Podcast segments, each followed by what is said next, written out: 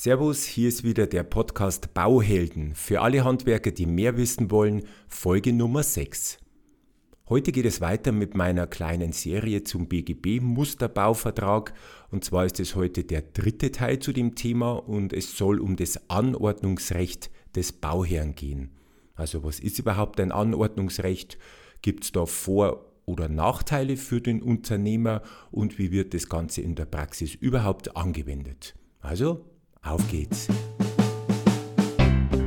Herzlich willkommen zum Bauhelden Podcast. Der Podcast für alle Handwerker. Hier gibt's alles Wichtige zum Bauvertragsrecht und wie Sie das Ganze in die Praxis umsetzen. Und jetzt viel Spaß beim Zuhören.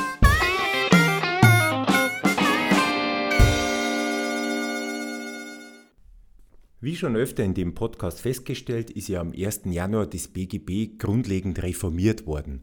Reformiert also zumindest in Hinblick auf Baurecht. Das heißt unter anderem, es wurde jetzt auch eine oder verschiedene Regelungen zum Thema Bauvertrag ins BGB mit aufgenommen.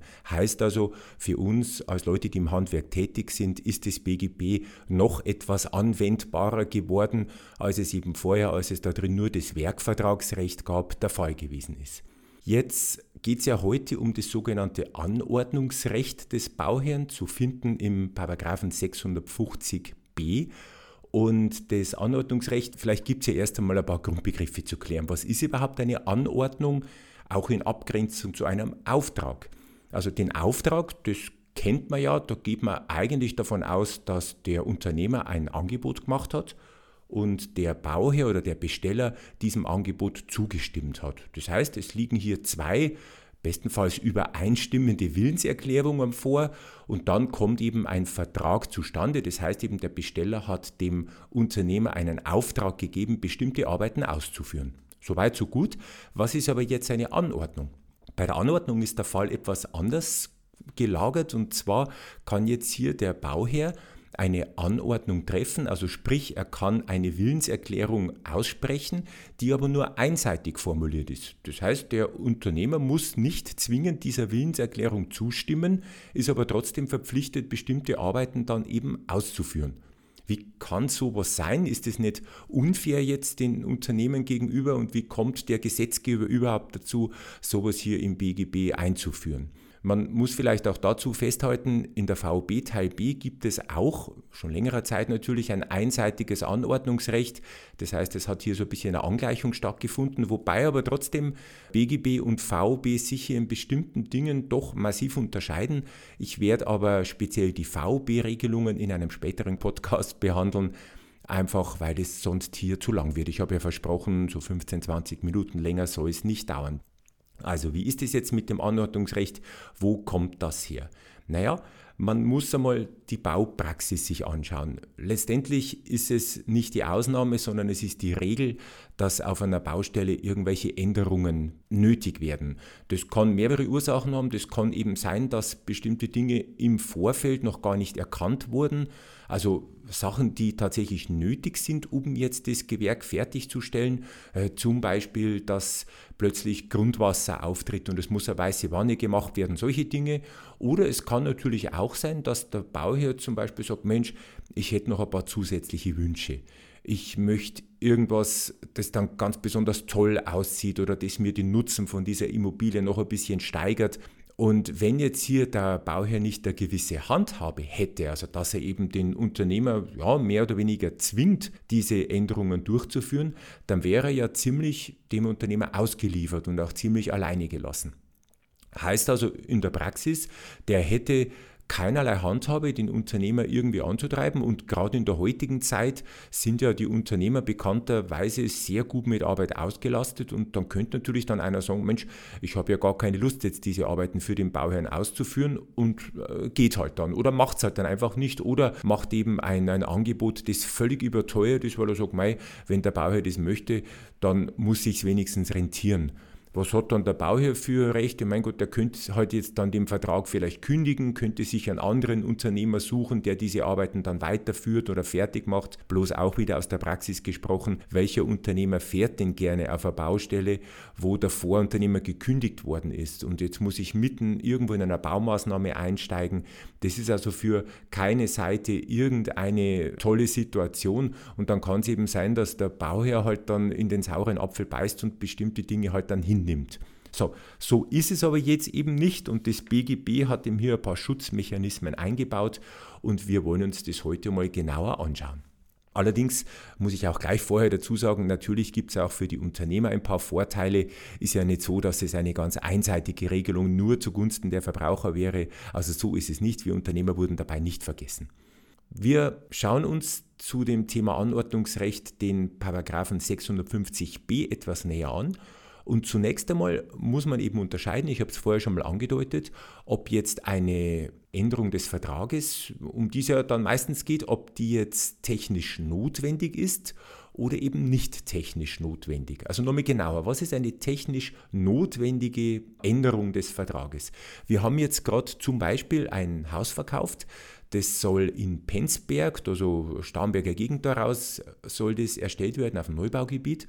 Und in diesem Neubaugebiet wurde leider dann festgestellt, nachdem das Bodengutachten dann erstellt wurde, dass der Boden gar nicht tragfähig ist. Also es war schon so eine Vermutung vorher da, dabei hat es auch mal geäußert, nur ein Bodengutachten kostet ja Geld und wird eben in der Regel nicht schon in der Angebotsphase erstellt, sondern der Baugrund ist halt auch Bauherrenrisiko.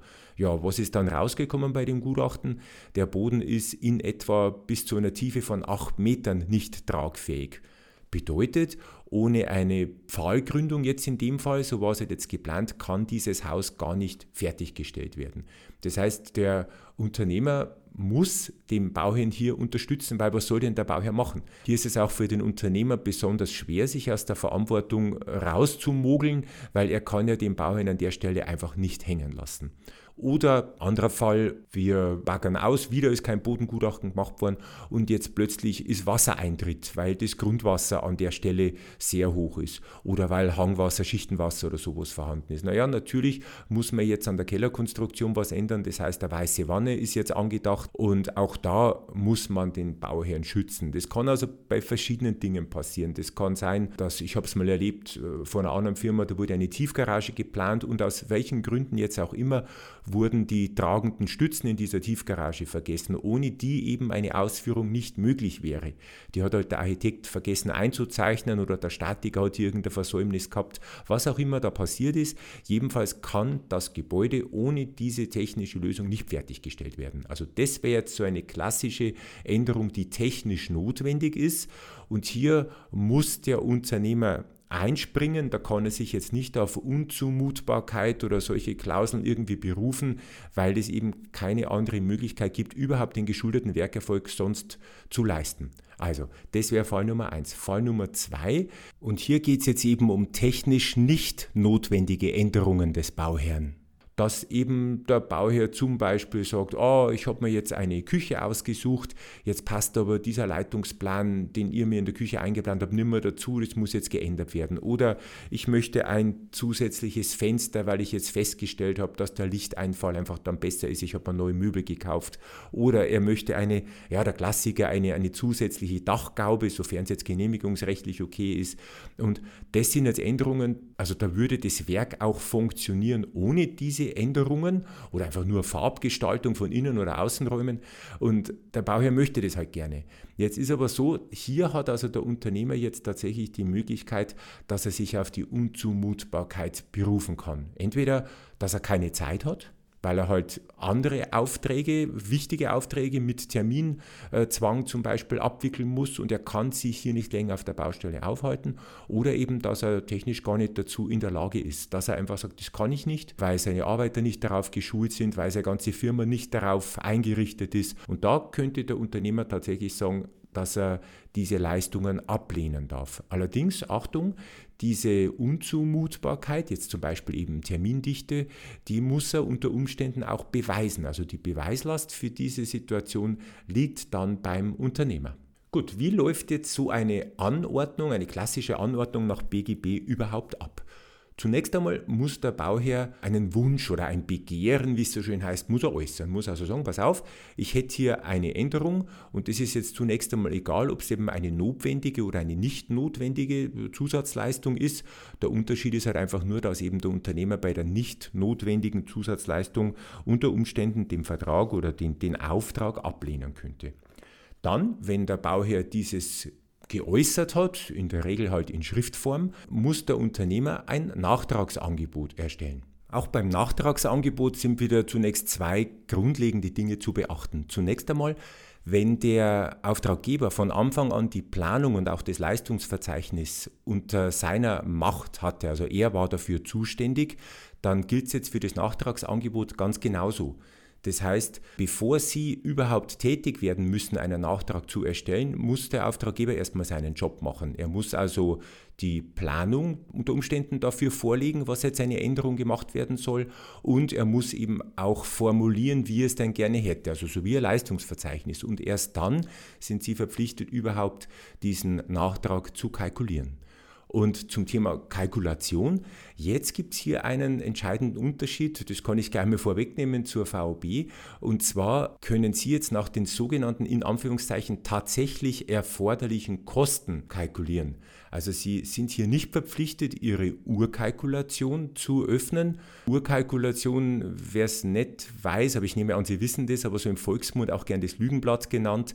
Aber das ist jetzt eine andere Geschichte, da kommen wir dann später dazu, wenn es um öffentliche Ausschreibungen geht. Jedenfalls sollen Sie die tatsächlich erforderlichen Kosten hier kalkulieren. Was, was bedeutet das? Naja, es ist ja so, wenn ich ein, einen Hauptauftrag kalkuliere, ich möchte ein komplettes Gebäude erstellen, dann kalkuliere ich das alles durch und natürlich möchte ich auch den Auftrag bekommen. Das heißt, ich werde wohl je nach Marktlage jetzt einen, einen Kampfpreis oder zumindest einen sehr guten Preis kalkulieren. Bei Nachträgen liegt der Fall manchmal ein bisschen anders. Ich habe einen Bekannten, der ist Architekt und der sagt, nein, der hat früher für einen Bauträger gearbeitet, da war nochmal 500% Zuschlag nicht ganz unüblich, wenn es um Nachträge ging. Das heißt ja nicht umsonst, im Nachtrag liegt auch der Gewinn. Es soll wohl Firmen geben, die mit Deckungsbeitrag arbeiten, also wirklich so knapp kalkulieren, dass halt gerade so die Kosten bezahlt sind und die kalkulieren von vornherein schon ein, aufgrund unvollständiger Leistungsbeschreibungen, dass eben einiges an Nachträgen zusammenkommt und da wird dann wirklich dann erst der Gewinn erzielt. Soll jetzt nicht heißen, dass das Standard ist, aber jedenfalls bin ich durch diese tatsächlichen Kosten, also durch diese Formulierung, raus aus der Situation, dass ich immer nur billigsten Kampfpreis abgeben muss. Das heißt, ich kalkuliere hier die Kosten, von denen ich der Meinung bin, dass die angemessen sind mit entsprechenden Zuschlägen für allgemeine Geschäftskosten, für Wagnis und Gewinn und so weiter, weil ich bin ja jetzt auch keiner Konkurrenzsituation mehr ausgeliefert. Das heißt jetzt einmal negativ ausgedrückt, ich habe ja den Bauherrn schon im Sack. Und wenn er jetzt noch zusätzlich was will von mir, dann soll ihm das, das auch wert sein. Also so könnte man es jetzt negativ ausdrücken. Bitte jetzt nicht auf mich beziehen. Ich habe es jetzt auf ich formuliert. So war es natürlich jetzt nicht gedacht. Gut, hier gibt es also einen Unterschied zur VB, weil in der VB kann ja unter Umständen dann die Urkalkulation eingesehen werden. Das heißt, es sind also die Werte, nachdem ich mein Hauptangebot kalkuliert habe und nach diesen Werten würde dann auch der Nachtrag kalkuliert, ist jetzt hier im BGB tatsächlich anders geregelt.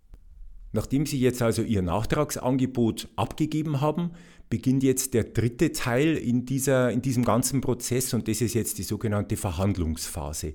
Ich denke, das ist ein allgemeingültiger Prozess. Sobald Sie Ihr Angebot abgegeben haben und der Bauherr liest den Preis, der drunter steht, gibt es nur eine Reaktion, die er in der Regel hat und er sagt, was, so teuer. Also ich habe selten erlebt, dass einer sagt, boah, das ist ja viel zu günstig, stimmt da irgendwas nicht, magst nicht noch ein bisschen was drauflegen. Also in der Regel wird jetzt die Tür aufgestoßen in diesen weiten Raum der Verhandlungstaktik. Je nachdem, wer ihr gegenüber ist. Wenn Sie mal mit Einkäufern von irgendwelchen Industrieunternehmen zu tun gehabt haben, dann wissen Sie, wovon ich spreche. Jetzt geht's halt los. Diese Verhandlungsphase soll aber nicht unendlich dauern, weil es muss ja auch irgendwann wieder mal weitergehen mit den Arbeiten und bevor ja der Auftrag nicht erteilt ist oder bevor es eben nicht anderweitig weitergehen kann, sind ja Sie nicht verpflichtet, die Arbeiten auszuführen. Und deswegen hat hier der Gesetzgeber eine Frist von 30 Tagen eingeführt.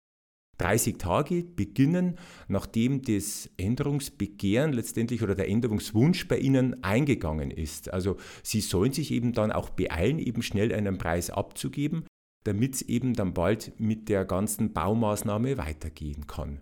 Wenn dann nach 30 Tagen immer noch keine Einigung erzielt ist, Sie haben sich bemüht, Sie haben hin und her verhandelt und trotzdem kommt es eben zu keiner Übereinkunft, dann kann jetzt der Bauherr dieses einseitige Anordnungsrecht nutzen und Sie zur, ja, zur Ausführung dieser Arbeit zwingen. Diese Anordnung muss übrigens schriftlich erteilt werden. Nur so eine mündliche Mitteilung genügt nicht. Also das wäre vielleicht nur ein kleines Schlupfloch, das Sie womöglich nutzen könnten. Also auch wenn Sie sich über den Preis nicht geeinigt haben, müssen Sie jetzt trotzdem die Leistung ausführen. Das kann sogar sein, dass Sie vielleicht sogar vor diesen 30 Tagen gezwungen werden, die Arbeiten auszuführen. Zum Beispiel, wenn Gefahr im Verzug ist, dass irgendwelche Gerüste aufgestellt werden müssen, die womöglich nicht im Leistungsverzeichnis enthalten werden. Trotzdem müssen die Leute jetzt geschützt werden, sonst geht es nicht weiter oder es droht ganz, ganz, ganz schlechtes Wetter im Winter und das sind eben kritische Arbeiten, wenn es um, um Außenbereiche geht, die frostempfindlich sind, dann kann auch sein, dass sie vor dem Wintereinbruch angreifen müssen. Also da gibt es ein paar so Ausnahmen und dann wird eben da nicht mehr diskutiert, sondern sie sind dann verpflichtet zu leisten. Falls es ja an der Stelle übrigens grundsätzlich Streit darüber gibt, ob jetzt diese Arbeiten für Sie zumutbar sind oder nicht, also Sie möchten sich vor der Ausführung drücken oder der Bauherr sagt auch, das ist ja völlig überteuert, also vom wegen tatsächlich erforderliche Kosten, so geht es ja gar nicht, dann könnten beide Parteien vor Gericht eine sogenannte einstweilige Verfügung erwirken. Aber das nur nebenbei wäre auf jeden Fall ein Recht, das Sie durchaus nutzen könnten, um eben hier unberechtigte Forderungen eines Bauherrn abwehren zu können. Und jetzt endlich ganz am Schluss, ich habe es ja schon am Anfang einmal angekündigt, kommt es auch zum Zuckerl für uns, also was das BGB für uns jetzt bereithält, damit wir dem Bauherrn nicht völlig schutzlos ausgeliefert sind. Wenn innerhalb dieser 30 Tage eine Einigung stattfindet, dann ist der ganz normale Fall, dass uns Unternehmer eine Vergütung zusteht. Entweder Abschlag oder dann im Rahmen von einer Schlussrechnung, da haben Sie tatsächlich dann die Freiwahl. Was ist jetzt aber, wenn eben keine Einigung zustande gekommen ist und der Bauherr uns zur Ausführung gezwungen hat, also er hat sein Anordnungsrecht ausgeübt? Dann dürfen wir, sobald ein Teil unserer Leistung erbracht wurde, einen Abschlag von, Achtung, 80 Prozent des veranschlagten Preises verlangen. Das heißt, ich habe einen Preis kalkuliert nach den sogenannten tatsächlich erforderlichen Kosten und an der Stelle ist es jetzt zunächst einmal egal, ob dieser Preis jetzt überhöht ist oder ob das ein ganz normal kalkulierter Preis ist. Sobald ich mit der Leistung begonnen habe und einen Teil erbracht habe, steht mir ein Abschlag von 80 Prozent des kalkulierten Preises zu. Und der Bauherr kommt aus der Sache jetzt nur noch raus, wenn er eben, wie vorher schon genannt, eine einstweilige Verfügung erwirken würde, weil er halt den Preis für völlig wahnsinnig und überteuert hält. Wenn er diese Verfügung nicht macht, diese einstweilige Verfügung, und dann nicht bezahlt oder zu wenig bezahlt, dürften Sie auch die Arbeiten einstellen. Und nicht nur die Arbeiten, die jetzt diesen Nachtrag hier betreffen, sondern Sie dürften tatsächlich den kompletten, die komplette Arbeit einstellen und erst einmal schauen, wie es halt jetzt weitergeht. Und bitte nochmal beachten, dass es hier keine Missverständnisse gibt. Diese 80%-Regelung gibt es nur im BGB, hat also in dem Fall nichts mit der VB zu tun. Bitte beachten, damit Sie mir das nicht verwechseln. In verschiedenen Fachzeitschriften kann man jetzt vermehrt lesen und jetzt ein Schelm, der Böses dabei denkt, dass manche Unternehmer sich jetzt wohl versucht fühlt, dass er schon von vornherein einfach überteuerte Preise anbietet. Warum? Na, ist ja logisch. Wenn ich weit über 100% meines Preises verlange, jetzt 120, 130% von dem, was ich eigentlich bräuchte, und das kann man jetzt zunächst einmal keiner nachweisen, dann kriege ich ja sowieso 80% als Abschlag zunächst einmal bezahlt. Und nochmal als Wiederholung, es ist eine Verpflichtung. Der Bauherr ist verpflichtet, diesen Preis zu bezahlen, außer eben er hat eine, eine richterliche Verfügung hier erwirkt. Wenn er das nicht tut, muss er erstmal zahlen. Wenn jetzt aber, und deswegen warne ich auch davor, liebe Unternehmer, das jetzt so zur Hand haben, wenn jetzt aber bei der Schlussrechnung rauskommt, weil zum Beispiel ein Gutachter eingeschaltet wird, dass sie wirklich völlig überhöht angeboten haben, dann müssen Sie nicht nur das Geld zurückbezahlen, sondern Sie müssen sogar noch für das zu viel bezahlte dem Bauherrn dann Strafzinsen auch zurückbezahlen. Und daran kann jetzt wirklich keiner Interesse haben. Naja, andere Unternehmer sagen, wo kein Kläger, da auch kein Richter. Ich denke, es ist Ihre Entscheidung. Machen Sie es, wie Sie gerne hätten. So, Das war's für heute. Ich denke, ich habe das Thema Anordnungsrecht des Bauherrn relativ umfassend erklärt.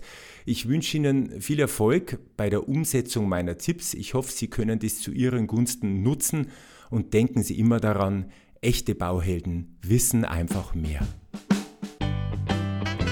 Vielen Dank fürs Zuhören. Noch mehr Infos finden Sie unter www.tom-cat.de.